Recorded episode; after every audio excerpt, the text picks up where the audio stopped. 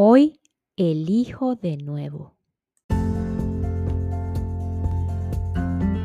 Hola, hola, quien te saluda Carla Berríos en KB en Unión Live, un podcast creado a partir de un propósito vital en donde encontrarás diversas herramientas para ayudarnos juntos en este camino de sanación y así recordar el verdadero ser.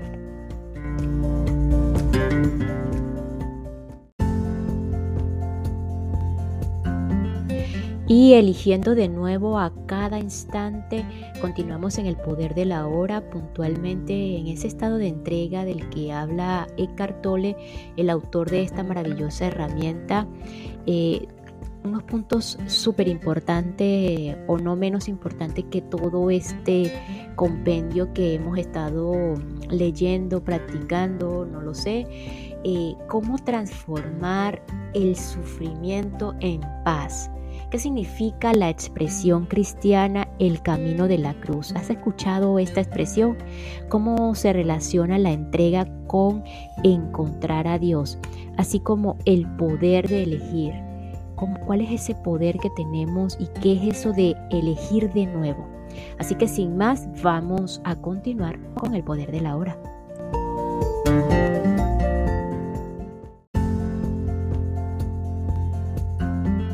Transformar el sufrimiento en paz.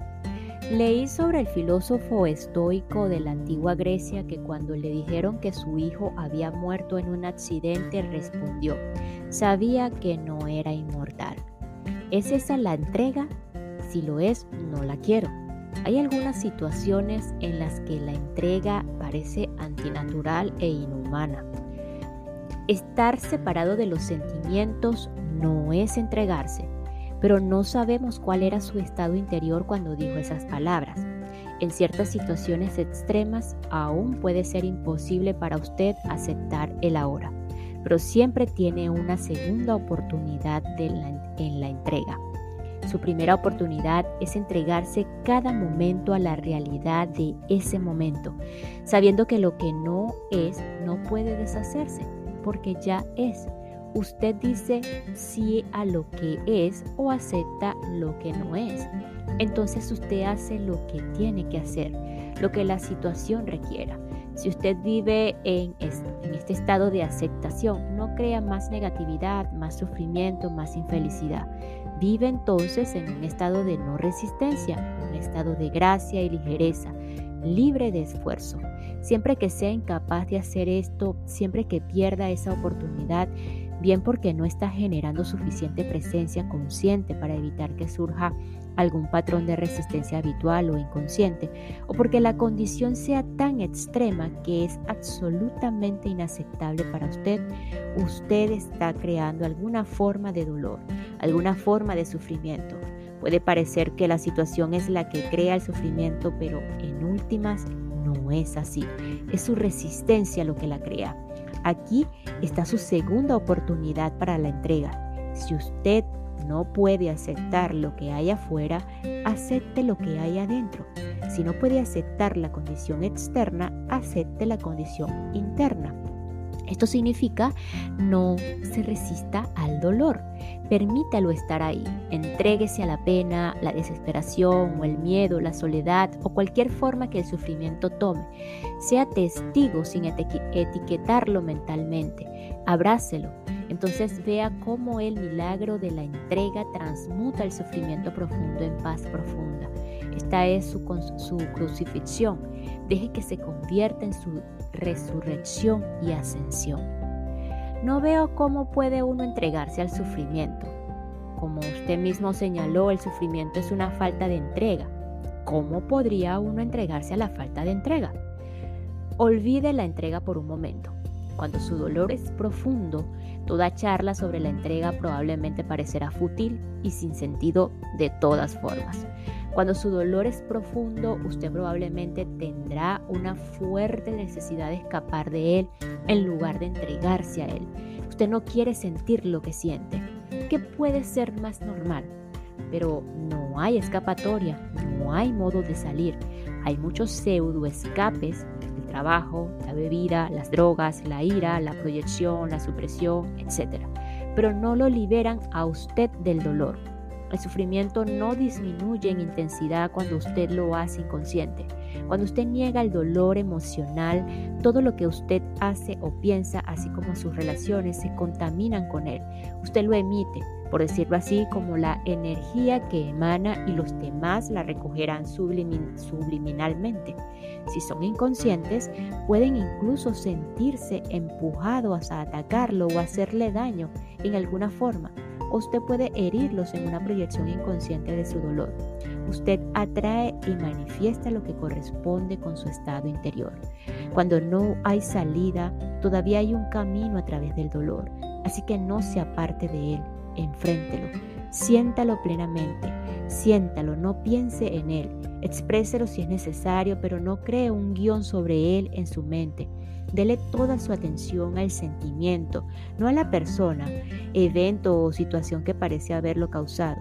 No deje que la mente use el dolor para crear una identidad de víctima en usted y a partir de él. Sentir compasión de sí mismo y contarles a los demás su historia lo mantendrá atascado en el sufrimiento, puesto que es imposible apartarse del sentimiento. La única posibilidad de cambio es entrar en él, de lo contrario, nada cambiará. Así que preste toda atención a lo que siente y absténgase de clasificarlo mentalmente. Según entra en el sentimiento, esté intensamente alerta al principio puede parecer un lugar oscuro y aterrador y cuando surja el impulso de alejarse de él, obsérvelo, pero no actúe sobre él. Siga poniendo su atención en el dolor, continúe sintiendo la tristeza, el miedo, el espanto, la soledad, lo que sea. Permanezca alerta, esté presente, presente con todo su ser, con cada célula de su cuerpo. Mientras lo hace, está trayendo una luz a esta oscuridad. Es la llama de su conciencia. En esta etapa usted no necesita preocuparse más de la entrega, ya ha ocurrido. ¿Cómo? La atención plena es aceptación plena, es entrega. Al prestar atención plena, usted usa el poder de la hora, que es el poder de su presencia. En ella no puede sobrevivir ninguna bolsa de resistencia. La presencia suprime el tiempo. Sin, sin, tiempo, ningún sufrimiento ni negatividad puede sobrevivir. La aceptación del sufrimiento es un viaje hacia la muerte. Enfrentar el dolor profundo, permitirle ser, llevar su atención a él, es entrar en la muerte conscientemente. Cuando usted ha sufrido esta muerte, se da cuenta de que no hay muerte y no hay nada que temer. Solo el ego muere. Imagine un rayo de sol que ha olvidado que es una parte inseparable de él y se engaña a sí mismo creyendo que tiene que luchar para sobrevivir y crear y aferrarse a una identidad diferente de la del sol. ¿No sería increíblemente liberadora de la la muerte de ese engaño. Quiere una muerte fácil. Preferiría morir sin dolor, sin agonía. Entonces muera el pasado en cada momento y deje que la luz de su presencia brille fuera del ser pesado y atado al tiempo que usted pensaba que era usted.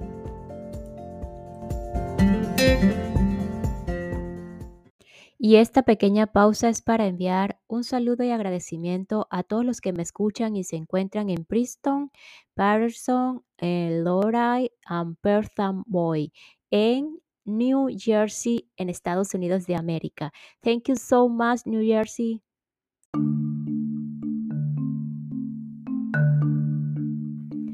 El camino de la cruz. Hay muchos relatos de personas que dicen que han encontrado a Dios a través de un sufrimiento profundo y existe la expresión cristiana el camino de la cruz, que supongo se refiere a lo mismo. No nos ocupamos de otra cosa aquí. Hablando estrictamente, no encontraron a Dios por medio del sufrimiento, porque el sufrimiento implica resistencia encontraron a Dios por medio de la entrega a lo que fueron forzados por su intenso sufrimiento, por medio de la total aceptación de lo que es. Deben haber comprendido en algún nivel que su dolor era creado por ellos mismos. ¿Cómo se relaciona la entrega con encontrar a Dios? Puesto que la resistencia es inseparable de la mente, el abandono de la resistencia, la entrega, es el fin de la mente como su amo el impostor que pretende ser usted, el falso Dios. Todo juicio y toda negatividad se disuelven. El reino del ser que había sido oscurecido por la mente se abre entonces. Súbitamente surge dentro de usted una gran calma, una sensación de paz insondable. Y en esta paz hay gran alegría. Y en esta alegría hay amor. Y en el centro más profundo está lo sagrado, lo inconmensurable, aquello que no puede ser nombrado. No hablo de encontrar a Dios, porque ¿cómo puede encontrar aquello que nunca estuvo perdido? La verdadera vida que usted es. La palabra Dios es limitadora, no solo por miles de años de percepción y uso equivocados, sino también porque implica una entidad diferente de usted. Dios es el mismo ser, no un ser. No puede haber relación sujeto-objeto aquí, ni dualidad, ni usted y Dios. La comprensión, el descubrimiento de Dios es la cosa más natural que hay. Lo asombroso e incomprensible no es que usted pueda hacerse consciente de Dios, sino que no sea consciente de Dios. El camino de la cruz que usted mencionó es el antiguo camino de la iluminación y hasta hace poco era el único camino, pero no lo deseche ni subestime su eficacia. Funciona todavía. El camino de la cruz es una inversión completa. Quiere decir que lo peor de su vida, su cruz, se convierte en lo mejor que jamás le haya ocurrido. Al forzarlo a la entrega, a la muerte, al obligarlo a convertirse en nada, a volverse Dios, porque Dios también es nada, no cosa. En estos tiempos, en lo que se refiere a la mayoría inconsciente de seres humanos, el camino de la cruz es el único camino. Solo despertarán a través del sufrimiento y la iluminación como fenómeno colectivo probablemente será precedida de grandes conmociones. Este proceso refleja el funcionamiento de ciertas leyes universales que gobiernan el crecimiento de la conciencia y así fue previsto por algunos videntes. Está descrito, entre otros lugares, en el libro de la Revelación o Apocalipsis, aunque envuelto en una simbología oscura y a veces impenetrable. Este sufrimiento es infligido no por Dios, sino por los seres humanos a sí mismos y unos a otros, así como por ciertas medidas defensivas que la Tierra, que es un organismo vivo, inteligente, va a tomar para protegerse del asalto de la locura humana. Sin embargo, hay un número creciente de seres humanos hoy en día cuya conciencia está suficientemente evolucionada para no necesitar más sufrimiento antes de la realización de la iluminación. Usted puede ser uno de ellos. La iluminación a través del sufrimiento, el camino de la cruz, significa ser forzado a entrar en el reino de los cielos gritando y pataleando. Usted finalmente se rinde porque no puede soportar más el dolor, pero el dolor podría continuar por mucho tiempo antes de que ocurra. La iluminación elegida conscientemente significa abandonar su apego al pasado y al futuro y convertir el ahora en el punto principal de su vida. Significa morar en el estado de presencia más que en el tiempo. Significa decir sí a lo que es. Usted entonces no necesita más el dolor. ¿Cuánto más tiempo cree que necesitará antes de poder decir no voy a producir más dolor, más sufrimiento? ¿Cuánto más dolor necesita antes de tomar esa decisión? Si usted cree que necesita más tiempo, tendrá más y más dolor. El tiempo y el dolor son inseparables.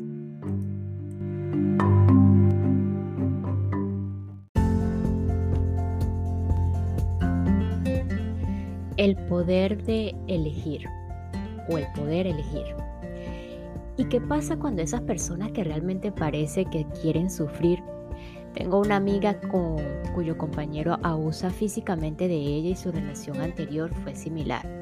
¿Por qué elige tales hombres y por qué se niega a salir de esa situación ahora? ¿Por qué tantas personas eligen el dolor? Sé que la palabra elegir es un término favorito de la nueva era pero no es completamente exacto en este contexto. Lleva a confusiones decir que alguien elige, entre, comillas, una relación disfuncional o cualquier otra situación negativa en su vida. La elección implica conciencia, un grado más alto de conciencia. Sin ella, usted no tiene elección. La elección comienza en el momento en que deja de identificarse con la mente y sus patrones condicionados, en el momento que se vuelve presente. Hasta que alcanza ese punto, usted es inconsciente, espiritualmente hablando. Esto significa que usted se siente impelido a pensar, sentir y actuar de cierto modo de acuerdo con el condicionamiento de su mente. Por eso Jesús dijo, perdónalos porque no saben lo que hacen. Esto no tiene relación con la inteligencia en el sentido convencional de la palabra. He conocido muchas personas muy inteligentes y educadas que eran también completamente inconscientes, es decir, completamente identificadas con su mente. De hecho, si el desarrollo mental y del conocimiento no se equilibran con un crecimiento correspondiente de la conciencia, el potencial de la infelicidad y desastre es muy grande. Su amiga está atrapada en una relación con un compañero abusador y no es la primera vez. ¿Por qué? No tiene elección.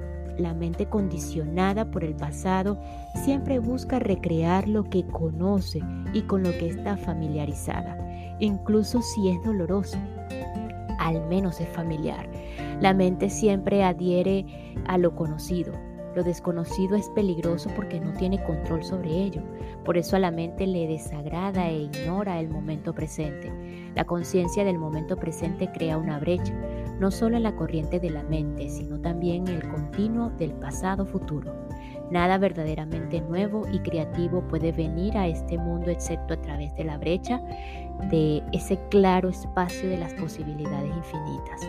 Así pues, su amiga al estar identificada con su mente, puede estar recreando un patrón aprendido en el pasado en el cual la intimidad y el abuso están inseparablemente ligados. También puede estar actuando de acuerdo con un patrón mental aprendido en su niñez temprana, según la cual ella no es digna y merece ser castigada. Es posible también que viva gran parte de su vida en el cuerpo del dolor, que siempre busca más dolor del cual alimentarse su compañero tiene sus propios patrones inconscientes que complementan los de ella. Por supuesto, su situación es creada por ella misma. Pero ¿quién o qué es ese yo que está recreándola o creándola? Un patrón mental emocional del pasado. Nada más. ¿Por qué convertirlo en la identidad propia? Si usted le dice que ha elegido su condición o situación, está reforzando su estado de identificación con la mente. Pero su patrón mental es ella, es su propio ser, su verdadera identidad que deriva del pasado. Muéstrele a su amiga cómo ser la presencia observadora detrás de sus pensamientos y sus emociones. Háblele sobre el cuerpo del dolor y cómo liberarse de él. Enséñale el arte de la conciencia del cuerpo interior hágale ver el significado de la presencia, tan pronto como sea capaz de acceder al poder de la hora y por lo tanto de abrirse paso a través de su pasado condicionado, tendrá elección. Nadie elige la disfunción, el conflicto, el dolor, nadie elige la locura. Ocurren, ocurren porque no hay suficiente presencia en usted para disolver el pasado, suficiente luz para disipar las tinieblas. Usted no está completamente aquí usted aún no ha despertado del todo. Mientras tanto, la mente condicionada sigue gobernada por su mente o por su vida. Similarmente, eh, si usted es una de las muchas personas que tiene problemas con sus padres, si usted aún alberga resentimiento sobre algo que hicieron o no hicieron, entonces usted todavía cree que tenían elección, que podían haber actuado de forma diferente. Siempre parece que las personas tienen una elección, pero se trata de una ilusión. Mientras su mente con sus patrones condicionados dirijan su vida, mientras usted sea su mente, ¿qué elección tiene? Ninguna. Usted ni siquiera está ahí. El estado de identificación con la mente es gravemente disfuncional. Es una forma de locura. Casi todo el mundo sufre de esa enfermedad en grados diferentes. En el momento en que se dé cuenta de eso, no puede haber más resentimiento ¿Cómo puede resentirse con la enfermedad de alguien? La única respuesta apropiada es la compasión. Entonces eso significa que nadie es responsable de lo que hace. Me gusta esa idea. Si usted es manejado por su mente, aunque no tiene elección, aún sufrirá las consecuencias de su inconsciencia y creará un sufrimiento mayor. Usted llevará el peso del miedo, del conflicto, los problemas y el dolor. Eventualmente el sufrimiento creado así lo obligará a salir de su estado inconsciente.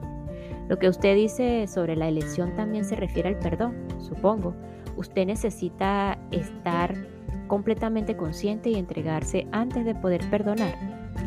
Perdón un término que se ha usado durante 2000 años, pero la mayoría de las personas tiene una visión muy limitada de lo que significa.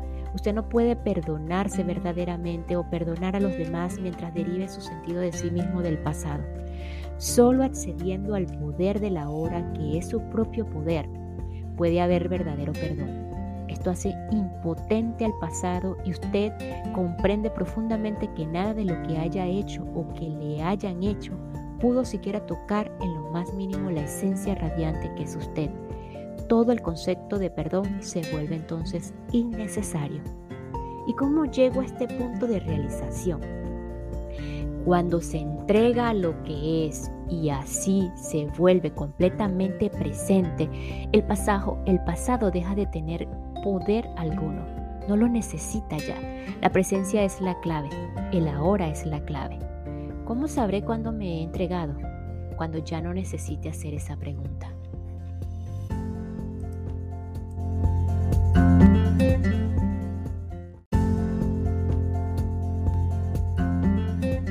Y es así como llegamos al final de este este maravilloso libro, esta herramienta llamada El poder de la hora de Edgar Tolle, un autor alemán que a través de su entrega pues eh, recordó el verdadero ser y esas fueron las herramientas que él utilizó.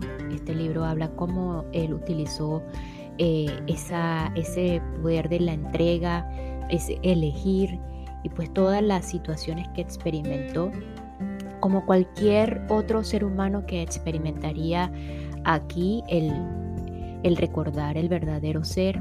Eh, como él bien habla, no hay que descubrir nada, no hay que encontrar nada, ya eso está allí en cada uno de nosotros. Simplemente que bueno, cada quien está en, su ola y pues cada quien en su individualidad como seres humanos en algún momento de ese tiempo ilusorio eh, vamos a estar allí, vamos a volver a estar allí o vamos a, a, llegar donde siempre hemos estado, donde nunca nos hemos ido. Y pues si no es como de extrañar a los otros capítulos o los otros eh, episodios, nos vamos con, con esta, esta frase que nos invita Eckhart Tolle a una muerte a la muerte del ego, como lo llama él, a la mente egotista, y dice, muera al pasado en cada momento. Eso puede ser una elección. Morir al pasado en cada momento y dejar que la luz de la presencia o de nuestra presencia brille fuera del ser, ese ser pesado y atado al tiempo que pensábamos o no lo sé o creemos que somos o que éramos. Así que sin más, eh, gracias por acompañarme con el poder de la hora. Eh, Carla es una humana igual que ustedes y que también está en ese camino o en el camino de la, de la realización espiritual, así que no hay ningún superior o inferior en este tema, así que gracias, gracias, gracias.